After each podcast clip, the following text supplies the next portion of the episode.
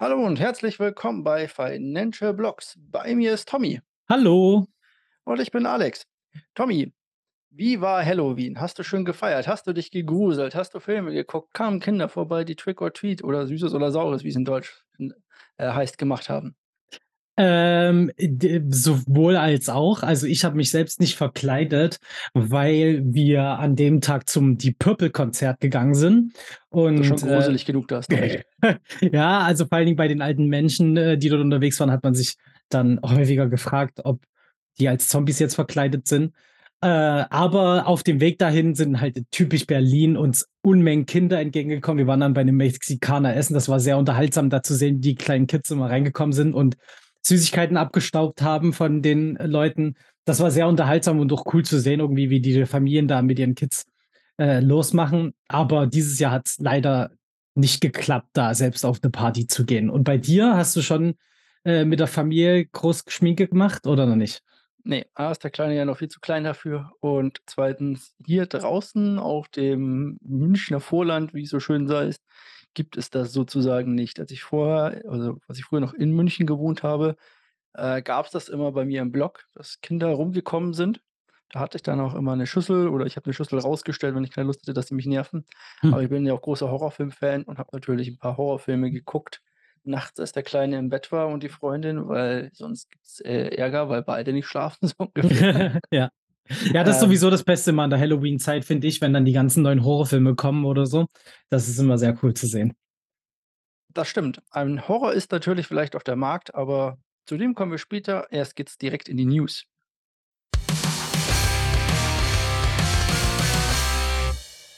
Und da haben wir auch 'ne Horrornachricht gleich als 1., nämlich der, äh, große Bitcoin-Miner Argo, äh, geht insolvent, so wie es aussieht. Also, die haben, äh, riesengroße Mining-Pools gehabt und, äh, haben sich leider verspekuliert, denn im Gegensatz zu anderen großen Mining-Pools haben die nicht ihre BTC genommen, gehodlt und dann zu passenden Zeitpunkten verkauft. Nein, sie haben es zum großen Teil bei Celsius reingeworfen, äh, um dort auch noch mal Prozente zu bekommen. Na ja, und wer aufmerksam in den letzten 10 Podcasts aufgepasst hat, der hat mitbekommen, dass es um Celsius da nicht so gut steht und da das Geld verloren gegangen ist. Und das hat eben auch Argo getroffen dann. Die haben jetzt ihre, ich glaube, 3.800 Miner, die die hatten, verkauft. Jetzt mittlerweile ist auch herausgekommen, wer die gekauft hat, nämlich CleanSpark. Und die haben das komplett übernommen und, äh, jetzt ist die Insolvenzmasse 'n bisschen aufgepumpt, sodass halt Investoren auch noch 'n bisschen Geld zurückbekommen.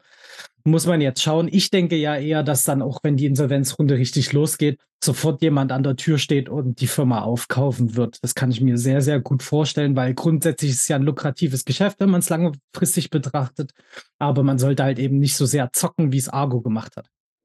Genau. Ähm, bei BTC Mining hatten wir auch mal, äh, 'ne Folge zu BTC und so weiter ja schon. Aber generell in Deutschland auch so gesehen natürlich aufgrund der hohen Stromkosten nicht rentabel. Man muss immer abwägen, ob es sich lohnt, den Miner anzuschaffen oder direkt BTC zu kaufen. Die Firmen, die das machen, die können das natürlich über Abschreibungen und so weiter ganz gut steuern in den USA oder weltweit auch, natürlich nicht nur in den USA, aber in dem Fall schon. Ähm, worauf ich aber eigentlich rüber will, ist, wir sehen oder wir haben einen ziemlichen Preisabfall ja gesehen im letzten Jahr. Das hat aber der Hashrate keinen Abbruch getan. Die Hashrate ist stark nach oben geschossen, auch in den letzten Tagen. Und jetzt gibt es da draußen einige YouTube-Kollegen und auch sonstige Influencer, die behaupten, dass dort ein äh, Identität wie ein Governance dahinter steckt, weil das die einzigsten wären, die so schnell so viel Hash P Power Hashrate Power aufbauen können. Was ist denn deine Meinung dazu? Ja, äh, sehr diskutables Thema auf jeden Fall. Ich finde diese Einstellung eher quatschig, weil man muss halt das im Ganzen betrachten. Es ist 'n Mega-Aufwand für eine Regierung oder ein eine Institution, die regierungsnah da arbeitet, erst mal die Expertise aufzubauen, dann anzufangen, diese Räumlichkeiten zur Verfügung zu stellen, plus Kühlung und alles drum und dran. Jeder, der sich halbwegs mit IT auskennt, kann sich das sehr gut ausmalen, was da alles dahinter steckt. Und das ist 'n Riesenaufwand und Know-how, was man da braucht. Und deswegen ist es für Institutionen viel, viel einfacher, einfach Bitcoin zu kaufen, so wie du es grade selbst gesagt hast. Und man muss halt eben gucken, dass Argo äh, jetzt als Beispiel nicht mal ein Prozent der Mining Power ausgemacht hat. Und äh, jetzt ist zwar vieles an einen, äh, an einen Investor rübergewandert an Mining Power, aber halt auch nicht alles. Also nur ein Bruchteil dieses 1% geht jetzt wieder in eine weitere Hand rüber.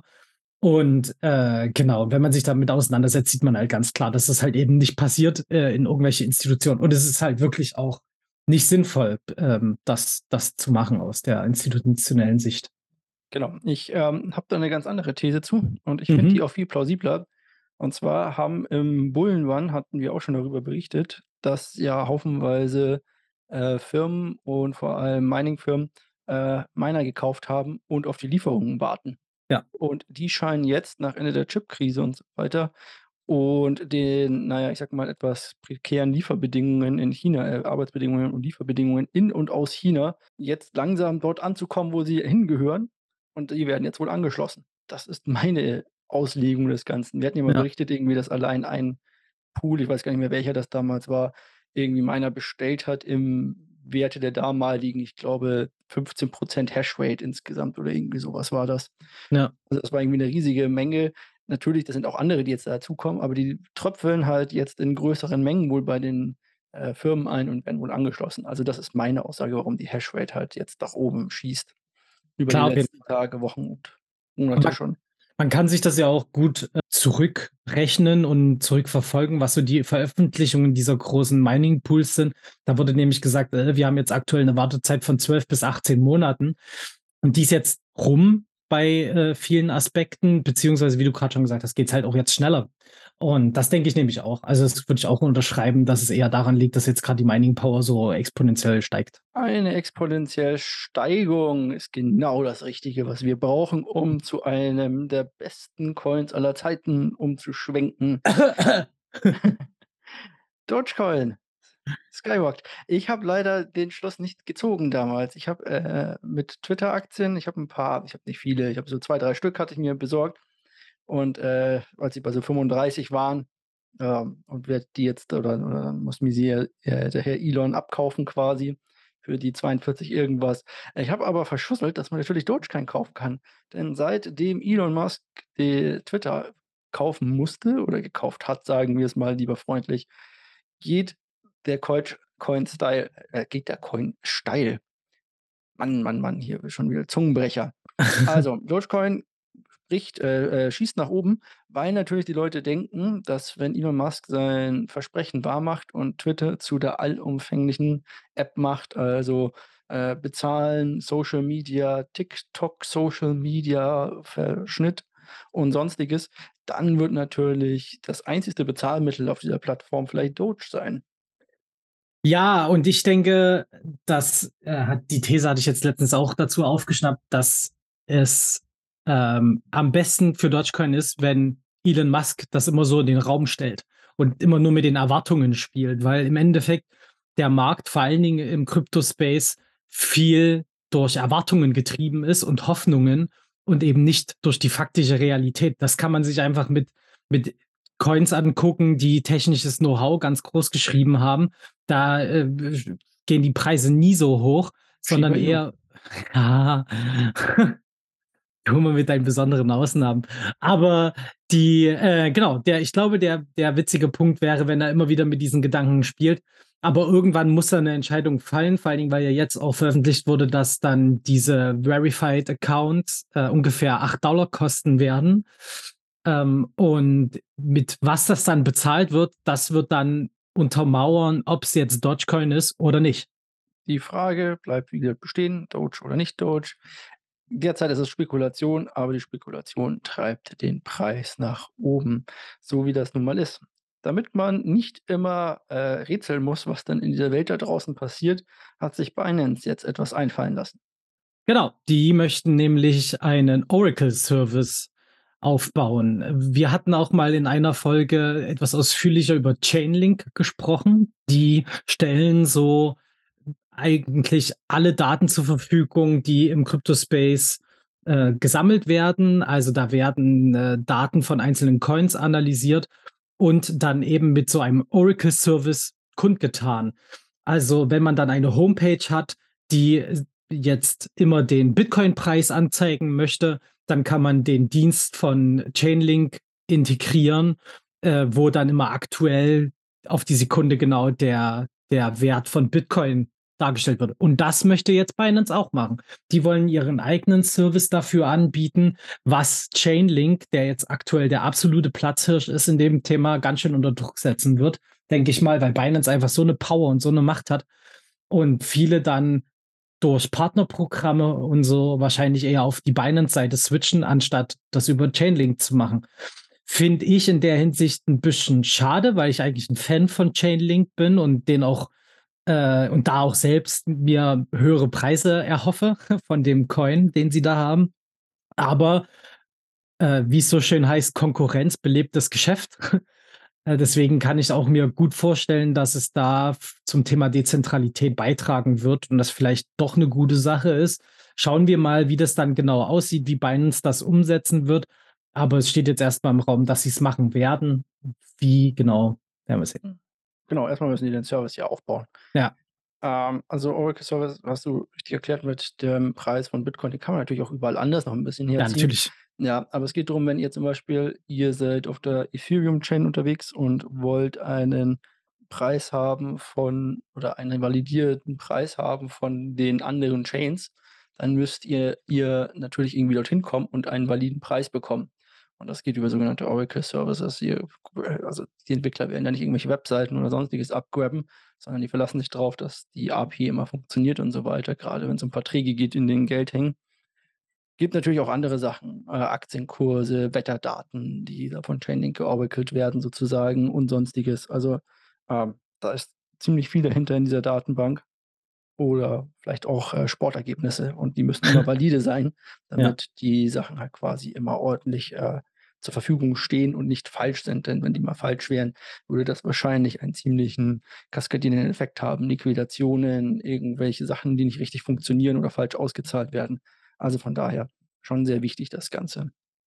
Ja. Wichtig wird vielleicht auch für die GameStop-Aktie der neue NFT-Markt sein. Denn wir hatten ja darüber berichtet, GameStop goes NFT. Und das ist die NFT-News der Woche. Habe ich mal wieder eine rausgesucht für uns. Und zwar soll der GameStop NFT-Markt live sein. Ihr findet diesen unter https nft.gamestop.com. Und wenn ihr das eingegeben habt und da draufklickt, dann kommt ihr vielleicht auf eine Webseite. Bei uns beiden funktioniert sie nicht. Wir kriegen immer ein 403 Error, wenn wir auf die Seite gehen. Deswegen können wir euch zu dem Markt noch nicht sagen. Das Ganze ist auf einer Sidechain von Ethereum gelauncht mit Immutable X. Auch das hatten wir damals berichtet, dass das Ganze äh, quasi dort zum Tragen kommt. Die haben auch sowas wie Gods Unchained und andere große NFT-Games bei sich und bin gespannt, wie das Ganze dann mal aussieht, wenn es denn funktioniert. Ja, also ich finde, das äh, passt auch wieder zu GameStop, weswegen sie sich so ein bisschen ja auch ruiniert haben, weil da echt einige Sachen immer nicht glatt gelaufen sind. Das jetzt auch wieder. Es kann natürlich auch einfach sein, dass jetzt alle so hyped sind und drauf zugreifen wollen, deswegen die Server überlastet sind. Wir schauen auf jeden Fall bis zur nächsten Woche nochmal, ob wir da was sehen können endlich und vielleicht können wir da auch was Neues erzählen, was interessant wäre, was sich lohnt, in den Podcast aufzunehmen. Genau. Und mit dem Ende der NFT-News geht es auch direkt in den Markt. Und wir gucken uns an, was die Märkte bewegt oder bewegt hat.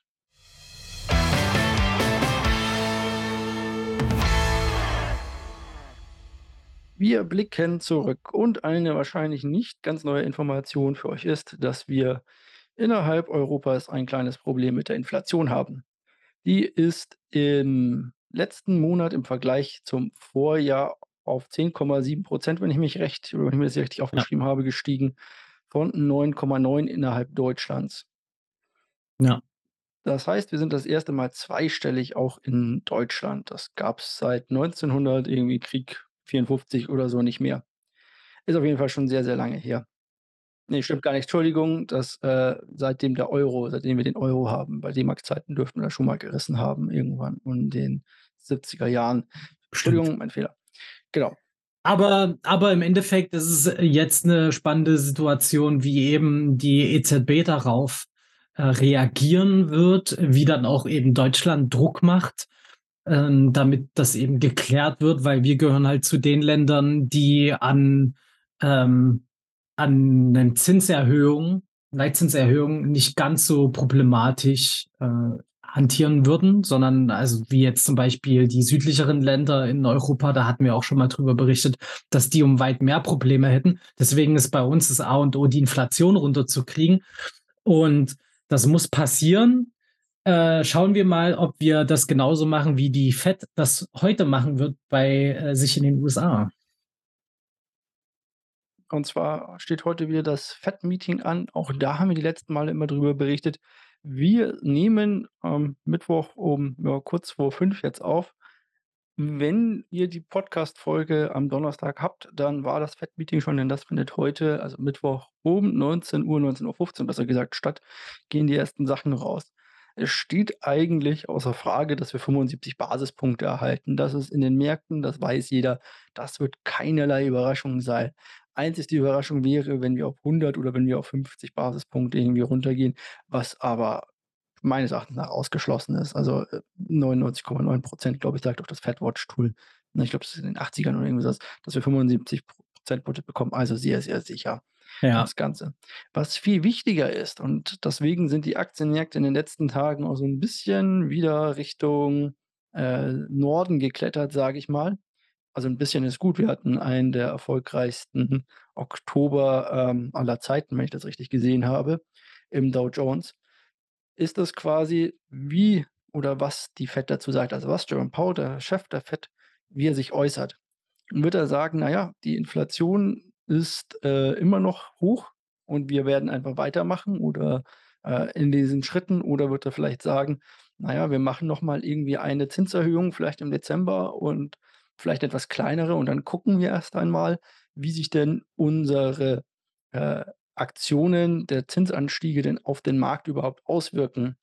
Denn eins darf man nicht vergessen, das ist ein sehr träges System, das Ganze. Man sagt, innerhalb von neun Monaten würde man die ersten Auswirkungen der ersten Zinsanhebung spüren. Und das sind auch nur die ersten Auswirkungen. Richtig durch ist das Ganze erst nach zwölf Monaten. Wenn wir jetzt zurückgehen, können wir sehen, dass wir noch nicht einmal oder dass wir jetzt erst neun Monate seit der ersten Zinsabhebung haben. Das heißt, wir würden jetzt erst langsam in den Märkten, auf dem Arbeitsmarkt zum Beispiel und so weiter sehen, obwohl der Arbeitsmarkt ist ein rücklaufender Indikator, aber wir sehen halt jetzt schon in den USA, dass die Wirtschaft abkühlt. Noch nicht so stark, aber wir sehen halt quasi die ersten Auswirkungen. Wir sehen, dass äh, Frachtverträge quasi oder Fracht, besser gesagt, billig geworden ist und solche Sachen, dass der Häusermarkt sich sehr, sehr schwer tut in den USA. Die haben äh, aufgrund der Finanzkrise dort jetzt 30-jährige äh, Zinsfestschreibungen immer, wenn man ein Haus kauft. Und die stehen bei 7% derzeit für die nächsten 30 Jahre. Das ist sehr teuer, muss man sagen, auch für die Amerikaner da drüben und solche Ja. Sachen. Also viele gehen davon aus, dass die Fed, äh, nicht das, Entschuldigung, doch, dass die Fed hier ähm, vielleicht sagen wird, ja, wir machen noch eine Zinserhöhung dieses Jahr und dann gucken wir mal, was denn da so kommt. Andere sagen, nee, nee, die machen einfach straight weiter. Wollen wir wollen wir drauf wetten, was für eine Aussage fällt? Ähm, äh, und wir können dann nächste Woche gucken, wer wer recht hat. Ich würde ja sagen, dass das jetzt die letzte die letzte Erhöhung für dieses Jahr sein wird. Also am 13. 13., 14. Dezember ist das nächste Meeting und ich denke, da wird's ausbleiben. Ich sage, im Dezember kommt noch mal eine. Ich sage aber, dass allein schon aufgrund dessen, dass wir Midterm Elections haben in den USA, es quasi äh, von der Fed-Seite her kommen wird, dass sie äh, erst mal langsam machen und halt gucken werden, so ungefähr. Ja, und deswegen denke ich, dass es ganz sein lassen werden. Es ist schön, dass wir den gleichen Grund haben, du aber noch wahrscheinlich ein bisschen bisschen, äh, kritischer auf die ganze Sache guckst. Ich bin da ein bisschen optimistischer. Mal gucken, wir reden dann nächste Woche auf jeden Fall drüber, was denn dabei rausgekommen ist. Ähm, ich bin auf jeden Fall gespannt, wie der Markt darauf reagiert. Man hat immer, ähm, sehen können, dass zwar vorher der Markt das schon eingepreist hat, dann wird auch genau das gesagt, äh, oder dann passiert genau das, was gesagt wurde oder eingeschätzt wurde. Und dann sagt trotzdem kurz im Stundenchart der Markt ein, weil weil die großen Investoren mal die Bad News sozusagen mitnehmen wollen. Alle alle normalen Retail-Aktienkäufer denken: „Oh Gott, der Markt geht runter, weil die Zinsen angehoben wurden. Jetzt muss ich auch schnell verkaufen.“ Und bam, eine Stunde später fängt er sich wieder und wir schießen hoch. Ich äh, bin mal gespannt, ob das wieder so passieren wird. Das finde ich mittlerweile interessanter als die News an sich. Ja, also was, ähm, oder charttech also charttechnisch nicht, aber ähm, von Trader-Seite her sagt man, der erste Move ist immer der in die falsche Richtung. Ja. Kann man sich so mehr, also stimmt nicht immer. Ist natürlich auch hier keine Anlageberatung. Wie immer wisst ihr ja, wir machen hier News und äh, sagen euch nicht, was ihr kaufen sollt. Euer Geld könnt ihr selber verzocken.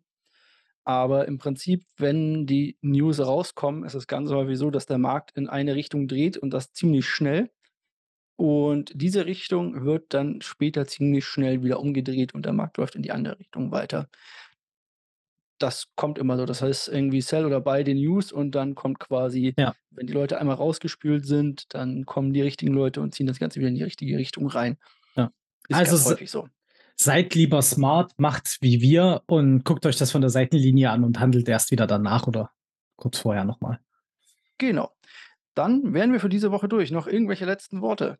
Ja, diesmal, äh, nicht nur der Hinweis da drauf, dass ihr bitte abonnieren sollt und mal anklicken sollt, sondern es folgt jetzt in den nächsten Tagen auch noch ein Video von uns auf YouTube. Das ist vor allen Dingen für die Leute interessant, die nur den Podcast hören. Schaut da mal auf unseren YouTube-Kanal. Da erklären wir nämlich Lending und Borrowing, was es denn damit auf sich hat, wie man das Ganze benutzen kann und was man da selbst für Vorteile draus ziehen kann. Das könnte ganz interessant sein. Das werden wir natürlich nur auf YouTube veröffentlichen, weil wir da viel mit Bildschirmfreigabe arbeiten, um da mal an Beispielen zu zeigen, was man da machen kann.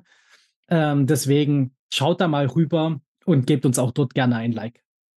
Kommentieren, Abo dalassen und dann bis nächste Woche. Tschüss. Tschüss.